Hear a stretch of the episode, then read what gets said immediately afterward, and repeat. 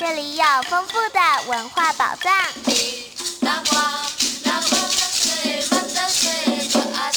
这里有温暖的人情味，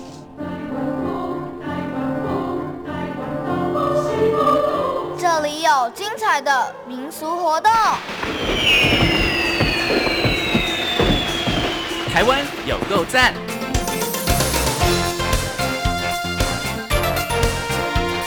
闲情制作。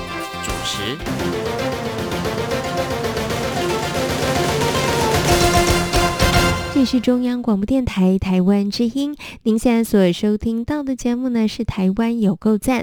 Hello，听众朋友，大家好，我是闲情，很开心呢又在空中和所有的听众朋友们见面了。哇，现在呢是十一月，但是大家有没有觉得今年的冬天来得比较早呢？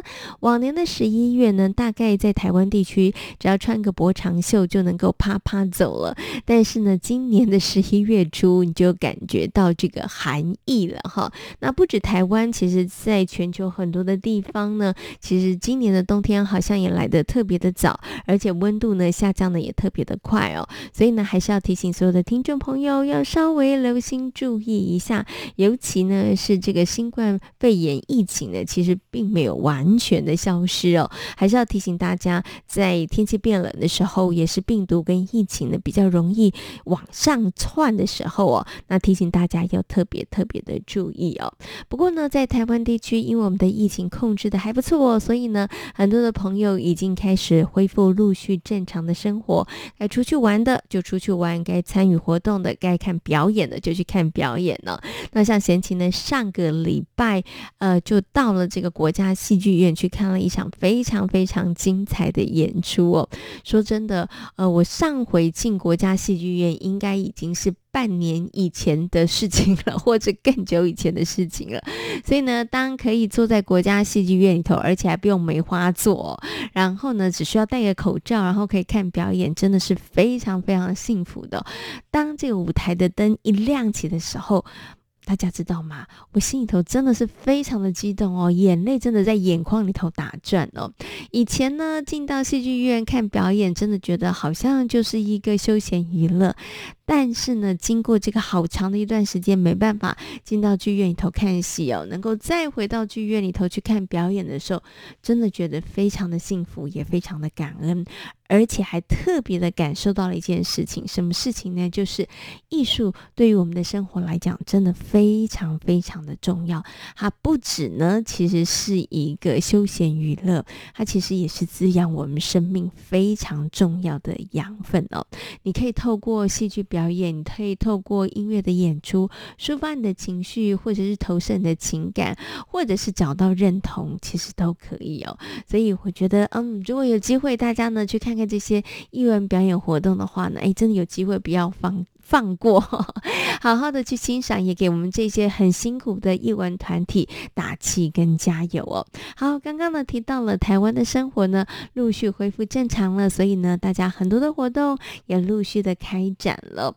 好，那最近呢闲情呢看到一则新闻，非常的有意思哦，就是呢对于很多的小朋友来说，哇，他们终于可以到公园去玩了，对不对？因为疫情严重的时候呢，都尽量的待在家里哦。那台湾呢其实有蛮多的。公园也有非常非常多的游乐设施。以前呢，我都会以为这个游乐设施啊，只是呢让大家做做运动啊，会让小朋友玩一玩而已。后来呢，才知道。原来这些游乐设施为什么这样设计？为什么做这样的安排？其实它都是有巧思的。对于孩子，对于幼儿的成长跟发展来说，其实都是有帮助的。那最受小朋友喜欢的一个游乐设施，那当然就是溜滑梯喽。那其实溜滑梯呢，对于孩子的感觉统合发展来说，有非常非常大的帮助哦。不过现在的溜滑梯啊，跟以前的溜滑梯不一样了。曾经小的时候的溜滑梯。呢非常简单，它其实呢就是用这个呃石子，然后呢做成一个大象的样 然后呢，大家就从后面然后爬上去，然后到大象的耳朵，然后再溜下来，就是长长的鼻子哈。大概那个时候，很多人的这个小时候溜溜滑梯的印象都跟我一样，但是呢，现在呢可不是这样喽。现在溜滑梯它有很多不同的材质，而且造型也非常的不一样，非常非常的有趣哦。那像在这个台北的湖山内湖区的湖山六号公园呢，他们呢整个游戏场呢就是采用消防车的概念哦，所以呢这个溜滑梯呢，哎，它就变得非常的有趣啦。因为小朋友呢可以假想为自己成为这个消防员，要去救火这样子的一个概念哦。对于孩子来讲，玩起来更加的有乐趣，也更加的有动力哦。那溜滑梯呢，对于孩子的身体平衡还有肌力的发展呢，都有所帮助哦。好，刚刚呢提到的是一个消防车的溜滑梯，对不对？还有另外一个溜滑梯呢，也非常的有意思哦。那就是呢，呃，今年才刚刚完工的湾潭儿童游戏场哦。它的这个溜滑梯呢，它其实是跟蝴蝶有关系的。它把滑蝴蝶的翅膀呢转换为这个溜滑梯攀爬区，然后呢，让孩子们在玩的时候呢，有高低起伏的感觉，来训练孩子的平衡感哦。其实也是还蛮有意思的哦。好，那另外一个溜滑梯呢，也是非常有趣啦。这个溜滑梯呢，是位在板桥第一运动场哦。那小朋友可以来，大人也可以来哦。好，那它这个溜滑梯呢，有两个版本。那基本款的溜滑梯呢，适合小小朋友来玩。那另外一个溜滑梯呢，就比较有点难度了。它是两层楼高的管状溜滑梯哦。那这也是非常非常吸睛的。但是呢，想要去溜这个管状的溜滑梯的话呢，你就要诶徒手来攀岩啊，爬绳梯呀、还有铁梯哦。所以很适合国小中高年级的小朋友来挑战哈，让大家觉得诶这个溜滑梯还蛮好玩的。那贤琴呢，曾经到过一个小学去做活动的时候，发现诶这个小学呢，它有一个非常非常呃特别的设计，就是它有一个溜滑梯。那这个溜滑梯呢，大概有三层楼高哦。那它就是呢，在这个呃三楼的部分上面呢就设置，然后呢，它其实是旋转状的，然后可以这样一路溜溜溜，然后溜到这个一。第一楼啊，就是一楼的地方哈。呃，我当时到学校的时候看到这个溜滑梯，我真的觉得非常的酷。那小朋友下课之后，他们也非常的开心，想要去玩这个溜滑梯。但是呢，其实这个学校溜滑梯它其实是有管制的，不是你想要去溜就可以去溜，因为它的高度真的是有点高，所以呢，学校也是有些管制。所以你有特殊的表现的时候呢，比如说表现的特别好啦，或是要奖励你的时候呢，你就可以去溜这个溜滑梯。那我还记得。我到学校办活动的时候啊，那学校老师说：“哎，那你贤琴你要不要试试看？”说真的，我不敢试哎，因为贤琴有巨高，所以啊，我光呢站在那个三层楼，然后往下看的时候，看到那个溜梯溜呃溜滑梯的那个出口的位置，我个人就觉得有点害怕了，所以我其实是没有挑战。但是我看小朋友溜的真的挺高。挺开心，挺愉快的哈。好，刚刚呢为大家介绍就是，哎，溜滑梯一个这么简单的游乐设施，其实加点创意，它也可以变得很好玩。对于孩子的成长跟发展来说，其实有非常非常大的注意哦。好，那么在今天的台湾有够赞节目当中呢，刚刚跟大家介绍是溜滑梯，等一下呢带着大家来介绍一个更古旧的东西哦，叫做花砖。可能很多的朋友有听过，或者是呢，哎，你可能不太哎知道这个。花砖到底是什么？所以呢，在今天节目当中呢，就为大家邀请到了台湾花砖博物馆的馆长徐家宾馆长来到节目当中呢，跟大家呢好好来介绍他的新书《重返花砖时光》，也跟大家来介绍哦，到底花砖是什么？在台湾哪些地方可以看到花砖呢？好的，节目一开始呢，先来欣赏一首好听的歌曲，一起来欣赏宇宙人所演唱的《一起去跑步》。歌曲过后，就来进行今天精彩的节目专访。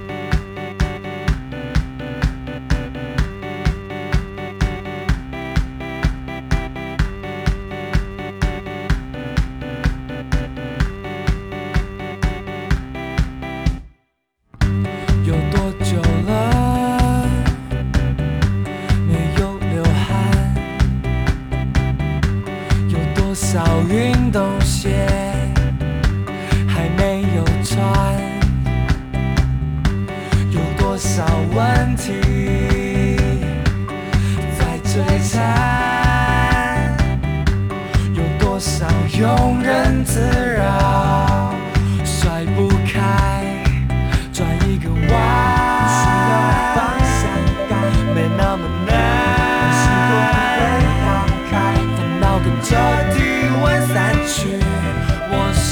为什么要流泪？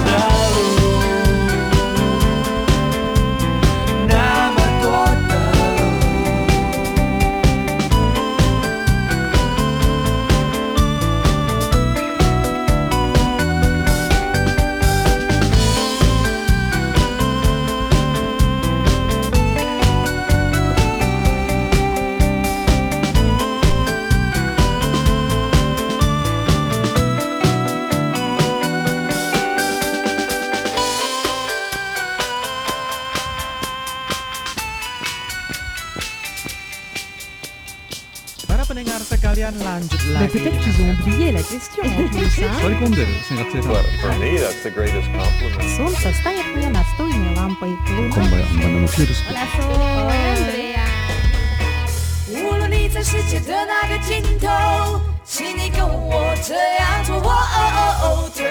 your radio。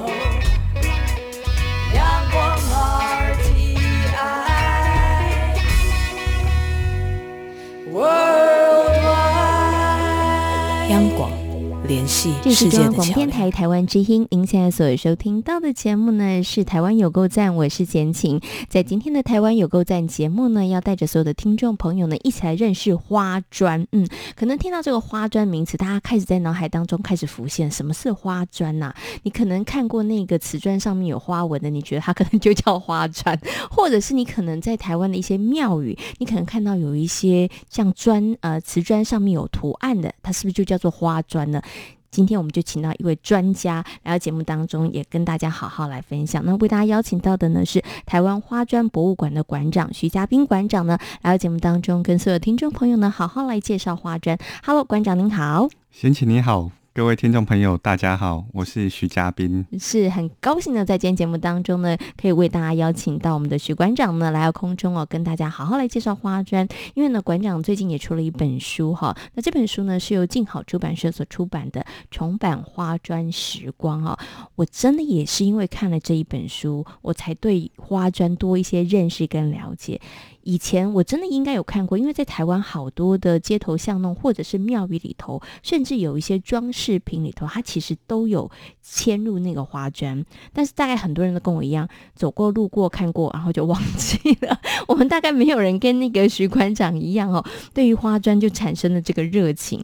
徐馆长对于花砖的热情很厉害，持续了。二十年的时间，好，然后在过去这二十年，他就是研究啊、搜集啊，然后保存啊、抢救这些事情，他都有做哈。徐馆长可以跟大家谈一下吗？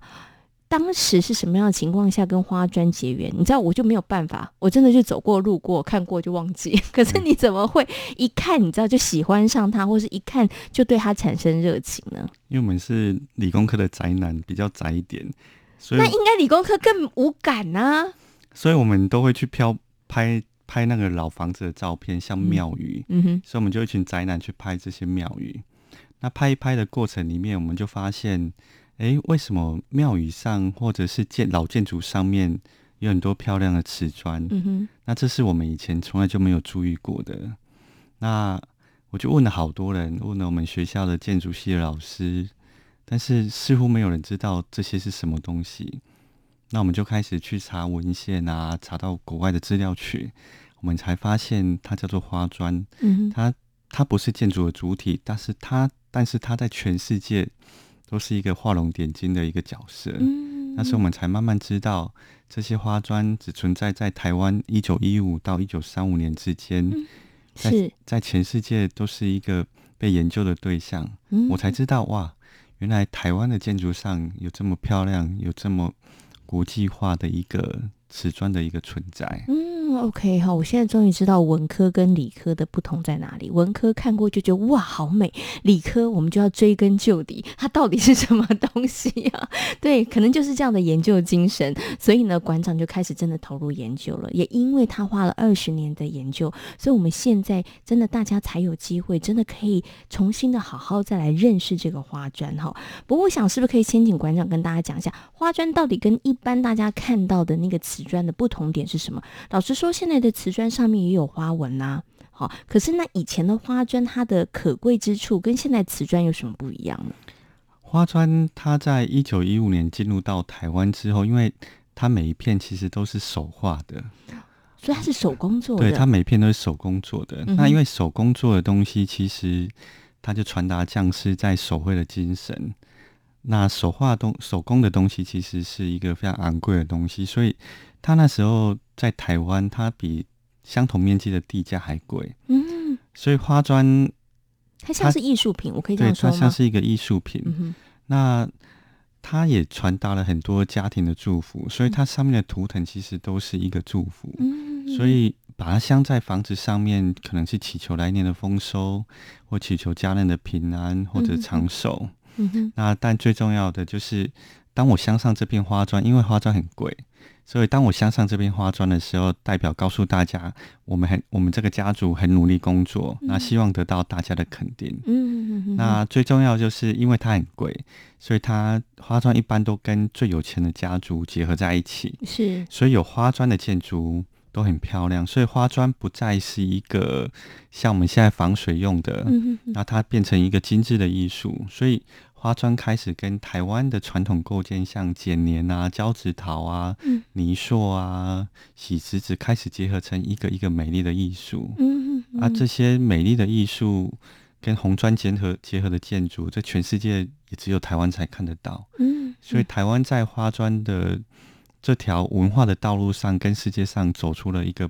不一样的一个方向，嗯哼哼哼，所以你刚刚才会成才会说到，其实台湾等于是花砖的这一个历史上面，其实是一个非常非常重要的一个研究的一个地点，对不对？对对，虽然花砖呢在台湾出现的时间非常短哦，只有短短的二十年，一九一五年，你刚刚提到一九一五年到一九三五年，二十年的时间，但是其实刚刚您稍微跟大家说明一下，大家就会知道说，哦，原来它不是跟瓷砖一样，只是好像我们是装饰或者是防水的这种，没有。其实花砖呢，在当时的时候，它其实因为是手做的，它昂贵，所以它其实还有很多其他不同的意义。它可能有祝福的意义，它可能也有显示我们家地位高贵的一个意义，对不对？或者是哎，我的这个建筑物也因为有了花砖，它其实就像是一个。更提升它的艺术的价值哈，所以它的意义度是不太一样的。但是大家可能会好奇，就是您刚刚提到，他在一九一五年的时候到一九三五年的时候，二十年的时间出现在台湾。那个时候为什么会出现在台湾呢？台湾那时候就懂了要跟世界接轨吗？所以我们其实因为花砖最早流行的时候，它其实是从欧美过来的嘛，对不对？对，嗯、那那时候其实。那时候刚好是在日本殖民一九一五年，所以台湾开始变得很稳定，所以开始大兴土木，那花砖就开始引进了台湾。那这是一个新式的建筑艺术，因为在那个之前，其实台湾人没有看过瓷砖这种东西，所以那是一个很新式的一个西方的文化的艺术。那这西方的文化艺术，因为我们的匠师求新求变。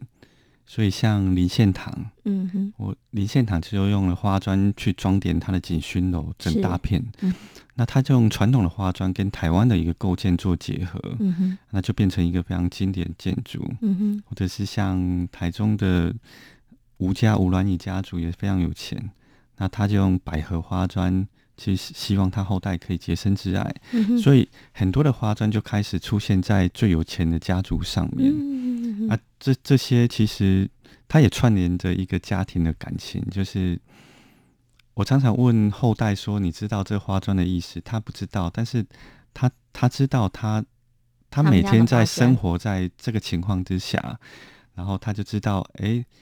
那种是对于他这种家庭的一个连接，嗯嗯嗯，那种连接性是很强的。他不像日本的家会一样那么严肃，嗯，因为它的图腾有很多像水果啊、蝙蝠啊，很多的台湾的动物或者是。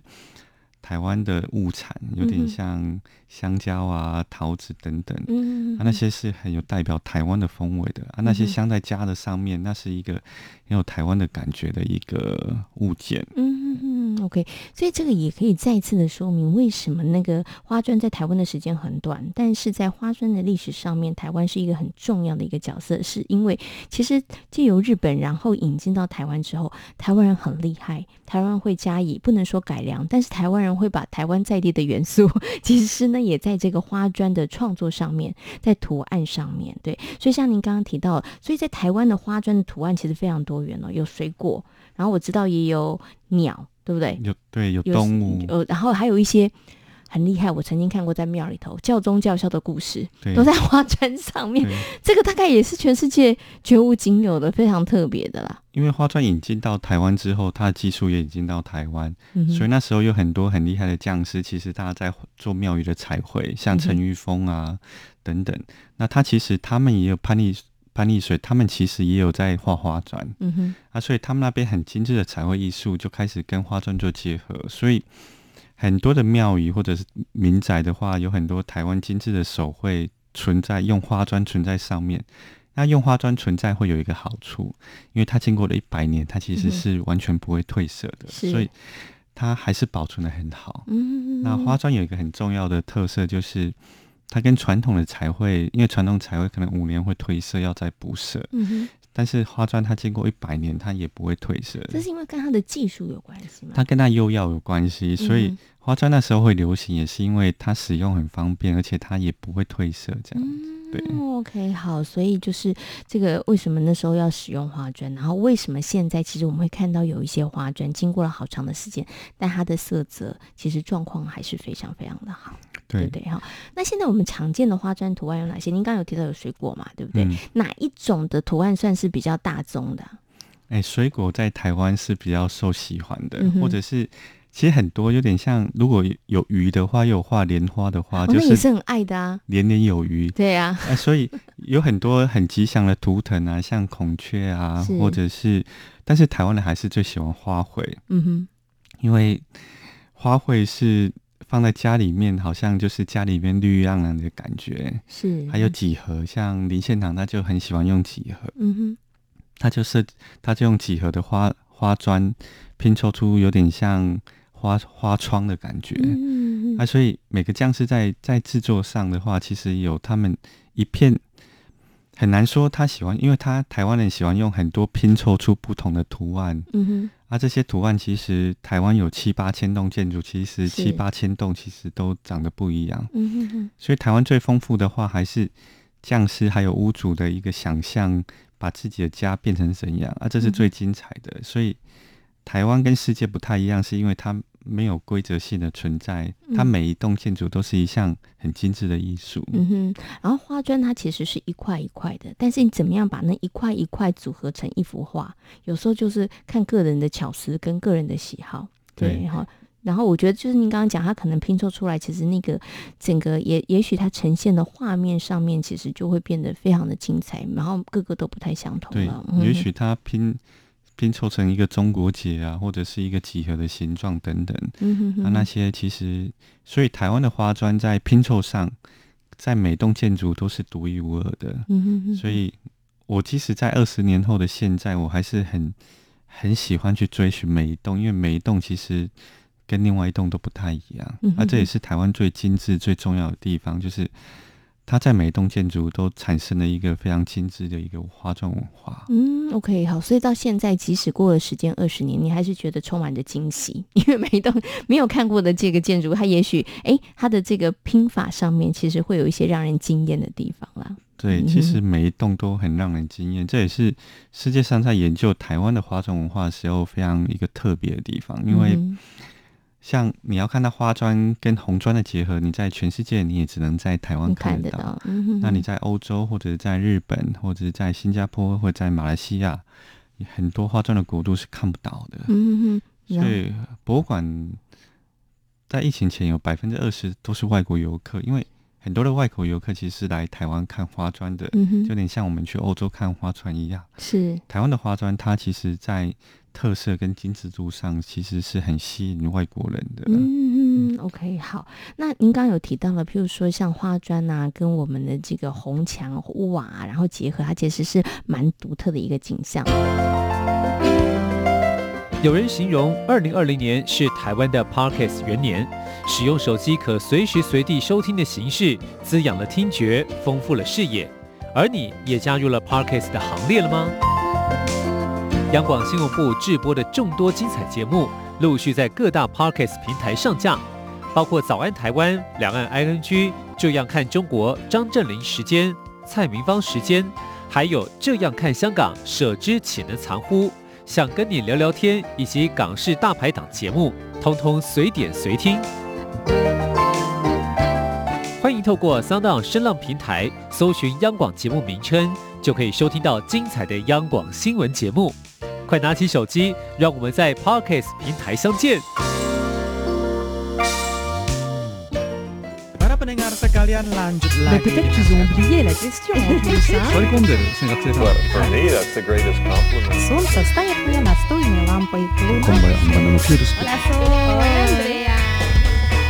无论你在世界的哪个尽头，请你跟我这样做。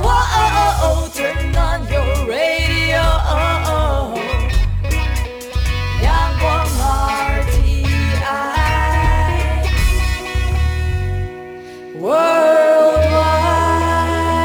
阳光，热爱联系世界的桥梁。这是中央广播电台台湾之音，您现在所收听到的节目呢是《台湾有够赞》，我是简晴。在今天节目当中呢，为大家邀请到的是台湾花砖博物馆的徐嘉宾馆长呢，来到节目当中，跟所有的听众朋友好好来介绍台湾的花砖文化。到底这个花砖，它在从过去到现在历史当中，它会出现在什么地方啊？在家里面的哪一些地方会看得到花砖呢？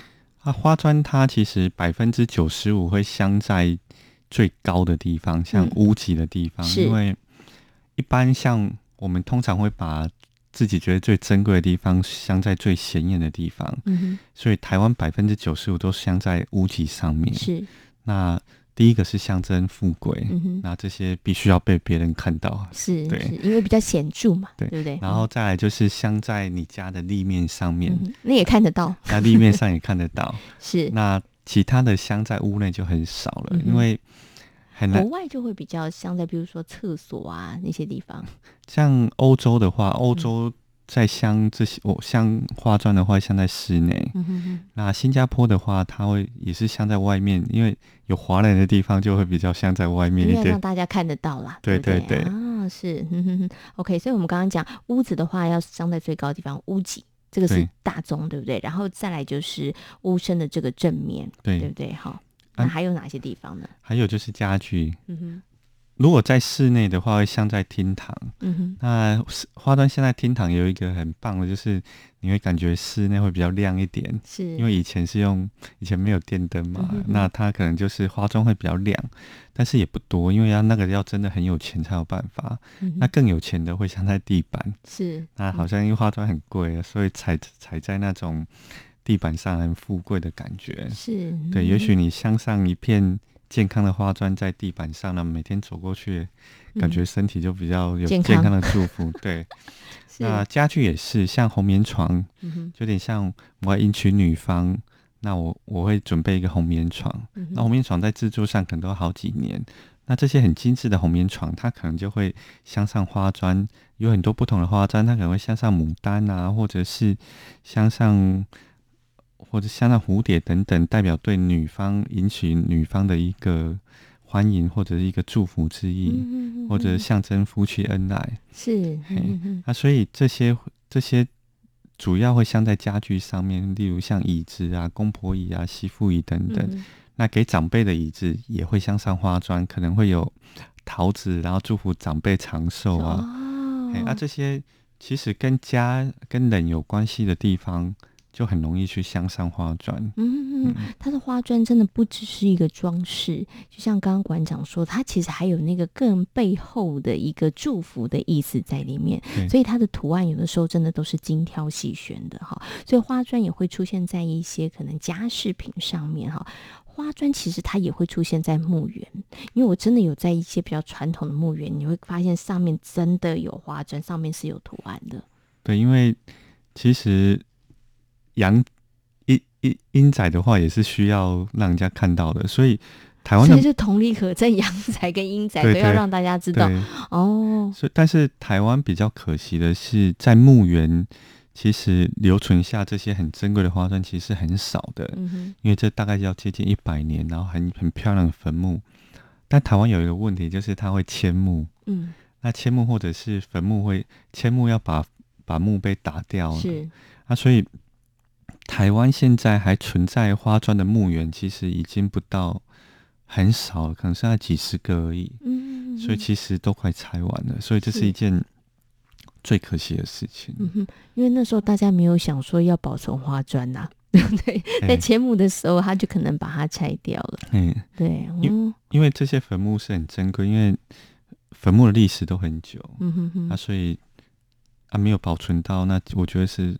一件很可惜的事，尤其是在都市更新，整个整个坟墓的聚落群会被整个拿掉，那就是一件非常可惜的事情。嗯、不过，从您刚刚提到了，我们讲到这个墓园，然后花砖它其实保存的状况并没有很好，我们要回来再讲一下。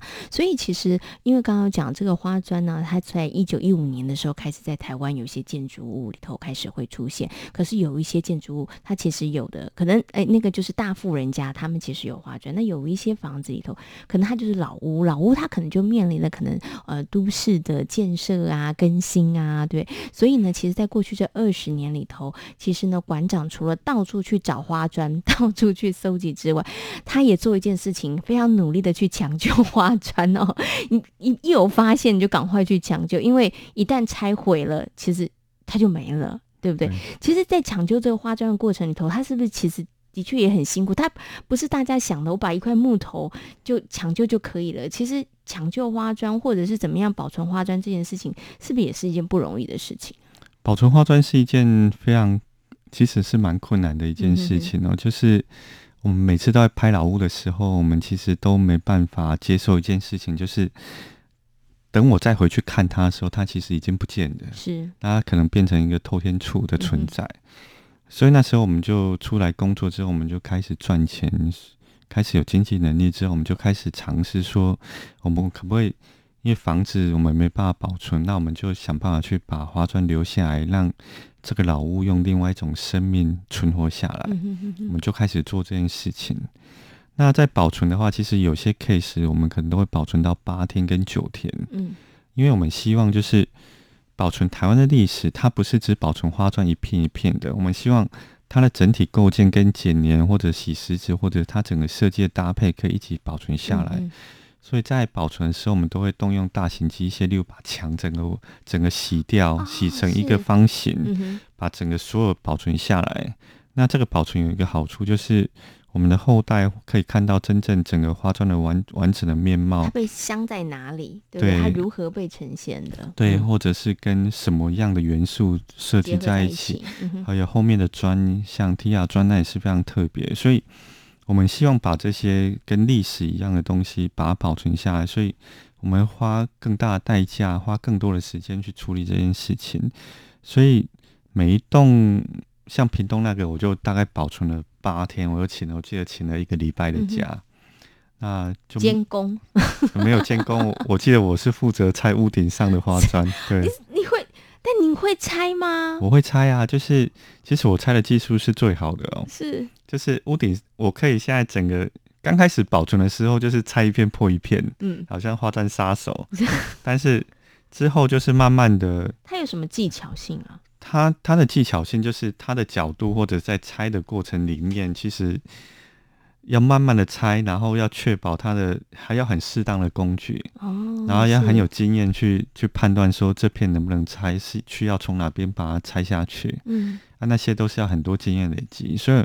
我们现在拆屋顶的话，其实几乎都不太会破。嗯，那如果我们判断它如果粘着性很强会破的话，我们就会用大型机去把整个屋顶吊走，嗯，然后回去再用更大的工具慢慢把它切开。嗯，是。欸，所以经过这么多年来的努力之下，我们就在建立了一个标准的 SOP 去处理这件事情。嗯，像屋顶，我有时候拆可能就会拆两天的时间。是。呃，那拆屋点很累，因为你必须拿着榔头去全力去敲击那个石头，是。啊，那个其实敲敲几下就很累，但是你就是得花两天时间慢慢敲啊，在上面去敲。是，所以我很讨厌屏东、高雄跟台南，太热了，这这个太热了，因为你要待在那边，然后再慢慢敲，因为它真的要花时间做，而且你不能贪快，对，所以你贪快了，可能就毁了。对，因为。哦所以在这二十年之间，就这样一间一间持续的努力，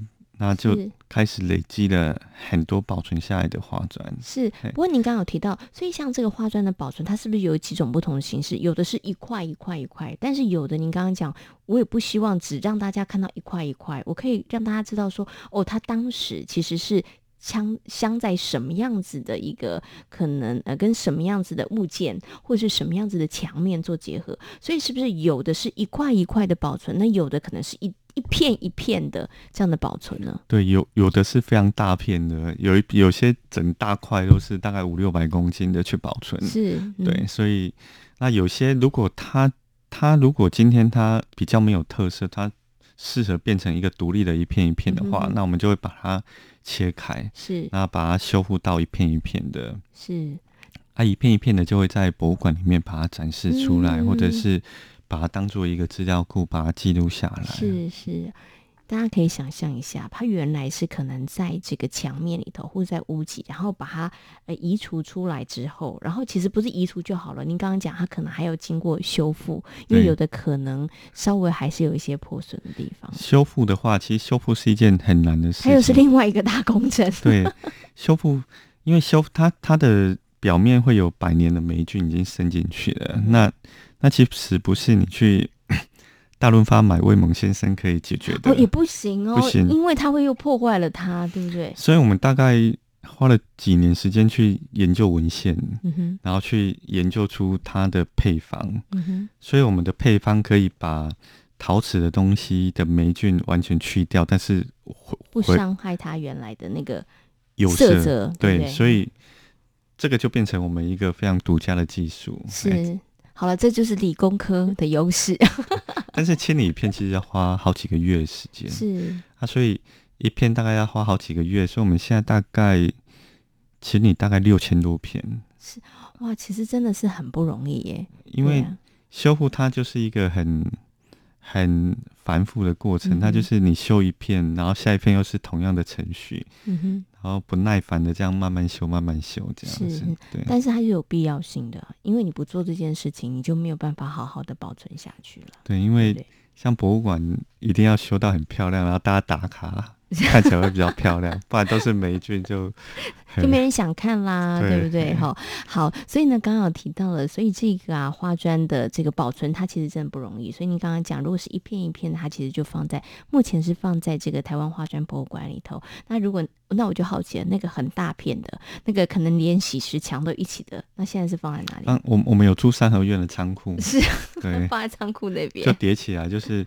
因为它其实一栋下来可能就很多了，嗯哼，那所以那些很多其实就必须要有一个仓储的空间，是是。那它仓储空间满了，我们就把它切成一片一片的，是 OK，好，你看，所以其实保存也是不容易的事情，哈。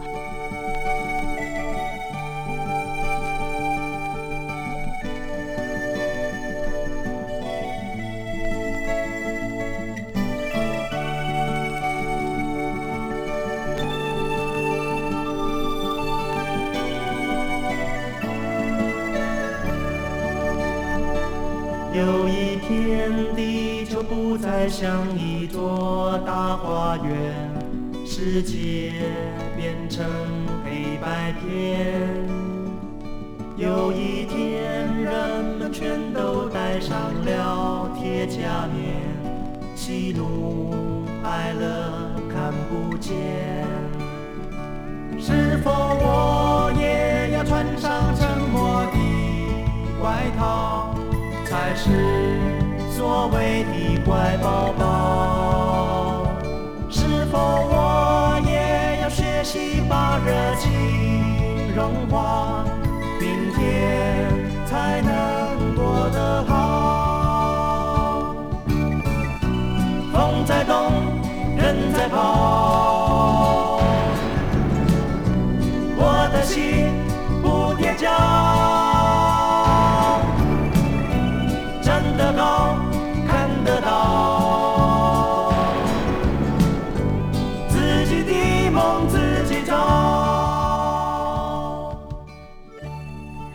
在今天节目当中呢，为大家邀请到的是台湾花砖博物馆的徐家宾馆长呢，来到节目当中哦，跟大家分享他的新书《重返花砖时光》哦，也跟大家好好介绍了台湾的花砖文化。那么在下个礼拜的节目当中呢，贤琴会再次的邀请徐家宾馆长呢，来跟大家好好介绍台湾花砖博物馆，也请所有的听众朋友们不要错过哦。今天节目呢进行到这里，要跟所有的听众朋友说声再会了。感谢大家今天的收听，也祝福大家有一个愉快的周末假期。我们下个礼拜同一时间空中再会，拜拜。喜怒哀乐看不见，是否我也要穿上沉默的外套，才是所谓的怀抱